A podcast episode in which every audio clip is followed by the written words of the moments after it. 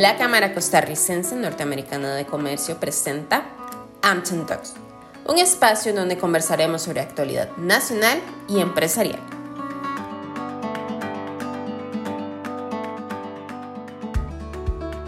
Bienvenidos a nuestro programa AmCham Talks. AmCham es la cámara multisectorial más grande de Costa Rica. Contamos con 50 años de trayectoria en el país.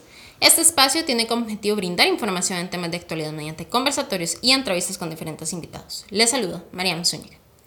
El próximo domingo, 4 de febrero, abrirán las urnas electorales en toda Costa Rica. El objetivo es seleccionar a las personas que dirigirán los gobiernos locales de 84 cantones del país. A raíz de esto, hoy conversaremos sobre las elecciones municipales 2024. Para ampliar del tema nos acompaña Daniel Calvo, politólogo y asesor legislativo de AMCHA. Bienvenido, Daniel. Bueno, primero que nada, un gusto estar con ustedes y encantado de conversar sobre estos temas. Muchísimas gracias, Daniel. Y bueno, para iniciar, ¿por qué es importante este proceso electoral en el país y es un termómetro para las elecciones nacionales? Mire, primero que nada es un ejercicio democrático que yo creo que fortalece la democracia, que también a nivel mundial y en nuestras latitudes no está exenta, pues está en riesgo con algunas actitudes. Después pudiéramos decir que es una renovación de cuadros partidarios a lo interno de cada uno de ellos, que siempre también es un ejercicio sano para la democracia. Representará un reacomodo de fuerzas políticas en su manejo país, sobre todo en esferas locales, pero no pudiéramos decir que son un termómetro para elecciones nacionales. Debemos recordar, por ejemplo, que el Partido Acción Ciudadana, que fue en gobierno dos ocasiones, nunca tuvo una mayor representación en fuerzas locales o en elecciones municipales, como para dar un ejemplo. Muchísimas gracias, Daniel. Ahora bien, ¿cuáles son los cargos en disputa en las elecciones municipales y cuál es la importancia para todas las comunidades del país? Mire, las personas que vayan a votar, que ojalá sea un número importante, las elecciones municipales no tienen pues índices de participación muy, muy relevantes.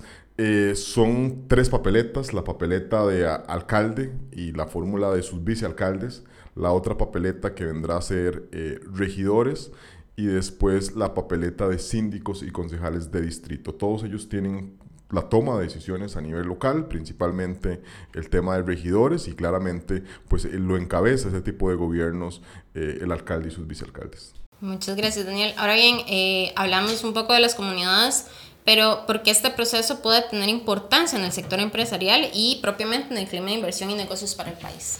Mira, eso es una muy buena pregunta, porque realmente si uno se pone a pensar por qué es relevante este proceso, es que la toma de decisiones a nivel local es fundamental para el clima de inversiones. Fundamental en temas de infraestructura, eh, vial, por ejemplo, eh, fundamental también con temas de eh, materia tributaria, de tema de otorgación de patentes, también con planes reguladores, que es fundamental sobre todo para el desarrollo de industrias, de planificación urbana.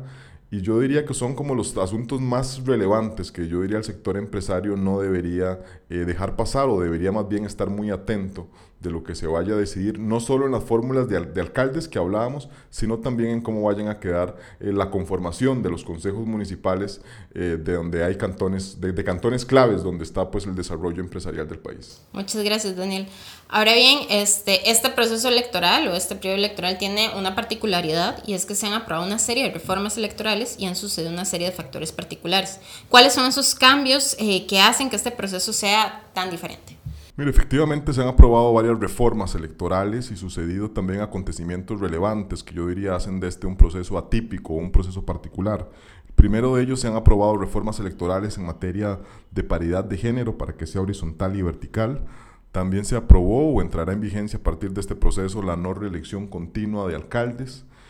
Eh, también será un hecho relevante que el partido de gobierno no vaya a tener representación o no tenga una fuerza política en competencia para este proceso. Y además creo que otro aspecto relevante es que hay una enorme cantidad, yo diría que nunca antes vista, de, partidos políticos inscritos en algunos cantones más que otros, que hacen de este quizá el proceso electoral eh, más complejo para efectos del Tribunal Supremo de Elecciones. Muchas gracias, Daniel. Ahora tenemos estos cambios. ¿Qué implicaciones han tenido estas reformas o acontecimientos en todo el proceso? Mire, efectivamente se han aprobado eh, importantes reformas que entrarán en vigencia a partir de este proceso. en materia de paridad de género, el no cumplimiento justamente de esta normativa para este proceso dejó a varias agrupaciones por fuera, entre ellas el partido Aquí Costa Rica Manda, el partido Pueblo Soberano, el partido Aquí Costa Rica Primero, entre algunos otros. En materia también que entrará en vigencia es la no reelección, es decir, ciertas personas que llevaban muchísimos años de estar en el poder no tendrán la oportunidad de reelegirse y eso yo creo que implicará un reacomodo de fuerzas todavía más importante que lo que hubiera sido de una elección normal.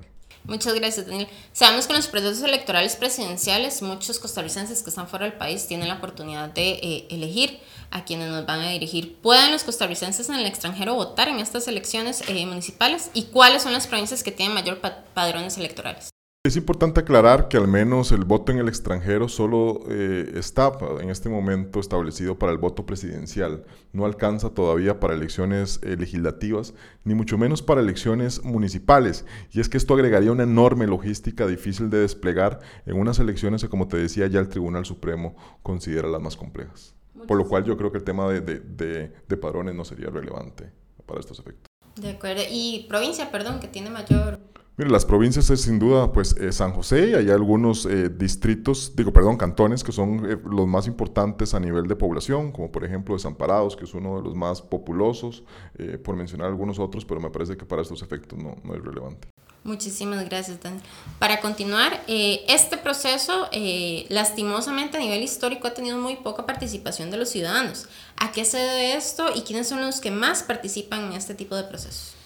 Sí, podríamos decir que el gran lunar de las elecciones municipales es la poca participación que tiene. Cuando inició este, estos tipos de procesos, eh, inició con un porcentaje de participación a nivel nacional de a tan solo el 25%. Es cierto que proceso tras proceso está venido en aumento para quizá una media nacional de un 35%, pero todavía es poco. Además hay ciertos comportamientos en cuanto a la participación, por ejemplo, que son los jóvenes y sobre todo de, zonas eh, metropolitanas o del gran área metropolitana quienes no participan. La participación sí es muchísimo mayor en población adulta, y también sobre todo en los cantones periféricos o cantones rurales, quienes consideran que la unidad eh, local o el gobierno municipal es, es, quizá quienes les resuelve los problemas eh, de forma quizá más oportuna. Muchas gracias. ¿Qué importancia tiene la transparencia y divulgación de la información en estos procesos electorales municipales y cómo se aborda a través de las campañas? Mire, la transparencia, la divulgación y el acceso a la información son fundamentales en cualquier tipo de proceso, pero todavía más en un proceso tan complejo, con tantos candidatos eh, inscritos y puestos en disputa como este proceso de elecciones eh, municipales. Lo cierto es que a nivel de presupuesto no estamos hablando del mismo porcentaje de una campaña nacional, entonces eso también dificulta todavía el mayor eh, acceso a la información, a la divulgación por parte de las propuestas de los partidos inscritos. Pero sin duda aquí el Tribunal Supremo de Elecciones, a través del Instituto de Formación y Estudios en Democracia, el IFED, ha venido haciendo un trabajo, inclusive ha planteado un portal para conocer un poco más de los candidatos y eso me parece que pueda llegar a evacuar pues todas las dudas pertinentes dentro de este proceso eh, que me parece es fundamental que se le preste cada día más atención.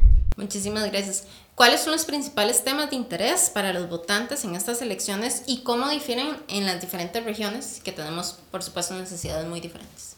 Eso es fundamental y cuando hablamos de un proceso de elecciones municipales se habla que son 84 realidades distintas. No pudiéramos decir que todos los cantones pues tienen una realidad, un contexto igual. Hay cantones donde un, un, un problema será más importante que otro. Sí creo que efectivamente hay problemas nacionales que lastimosamente golpean a todo el país por mencionarte uno, el tema de la seguridad, por mencionarte también el, empleo, que siempre es un tema fundamental, sobre todo en los cantones periféricos que no gozan de, del mismo porcentaje de, y de calidad de empleo, pero creo que en cada cantón, dependiendo de donde se encuentre, de sus particularidades, tendrá eh, diferentes puntos o temas de interés. Muchísimas gracias. Ahora bien, ¿cuáles son los factores que influyen para que el costarricense vaya a votar? Mira, a mí me encantaría decir que son las propuestas de los candidatos, pero efectivamente estoy consciente que eso no es así. Hoy los votantes, no solo en procesos de elección municipal, pero sobre todo en ellos, se decantan principalmente por el candidato. En un segundo término yo diría por el partido político y en un tercero o hasta cuarto término por el tema eh, de las propuestas. Como te decía, esto es un proceso en el que participa lastimosamente muy poca gente, donde, es un, donde quienes participan generalmente son las estructuras partidarias, sobre todo los partidos de antaño, quienes han venido justamente por esa razón dominando este tipo de procesos, o bien personas cercanas a los candidatos inscritos en alguna de otras fuerzas políticas eh, dentro de la contienda. Hablábamos anteriormente, hace unos minutos, que el voto joven ha sido históricamente el que menos participación ha tenido en estas elecciones. En este proceso propiamente, eh, ¿qué papel juegan esos jóvenes y qué propuestas tienen muchos candidatos para ellos? Mire, podríamos decir que los jóvenes son los que tienen eh, la papa en la mano, es decir, hoy en, prácticamente muchos de los cantones, aunque no podemos decir que en todos, pues representan el porcentaje mayoritario de ese padrón electoral. Es decir, si ellos participaran pueden definir quién o no pues eh, tomaría las riendas de ese gobierno local. Pero como te decía, los jóvenes no se han caracterizado por participar en este tipo de procesos y además en algunos cantones sobre todo también en áreas metropolitanas, que son donde menos participan, ya también la pirámide demográfica se ha venido invirtiendo. Entonces ya también esos jóvenes no tienen pues un peso eh, tan importante del padrón como si lo tienen quizá en otros cantones, sobre todo en zonas rurales o periféricas. Muchísimas gracias. Si bien los partidos tradicionales todavía dominan este tipo de elecciones, se habla de un importante debilitamiento de los mismos. Eh, del surgimiento de nuevos eh, partidos cantonales y del desarrollo de alianzas políticas y coaliciones. Eh, ¿Podría comentarnos un poquito de esto al respecto?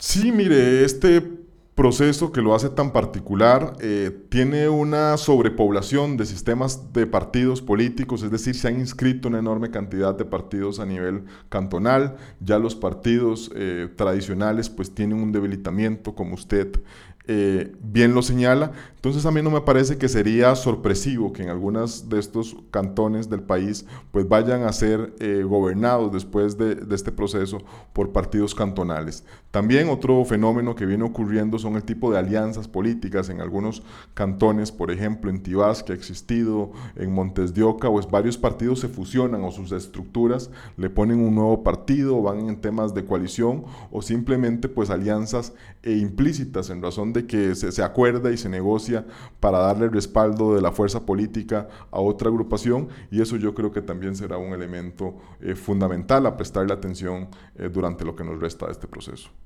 Muchísimas gracias. Hablábamos anteriormente también de algunas reformas que se hicieron, como la reelección municipal y la paridad de género. ¿En qué consisten propiamente estas modificaciones? Mire, en el caso de la no reelección continua de alcaldes, es decir, que las personas que llevaban más de ocho años en el poder pues no pudieran reelegirse o debieran esperar pues un lapso de cuatro años para nuevamente pues poder aspirar eh, por dicho puesto, así en términos muy generales. Y en cuanto a la paridad, es que eh, todas las nóminas de las distintas fórmulas era que fueran 50 y 50 y entrelazadas, eh, ¿verdad? Hombre, mujer, hombre, mujer.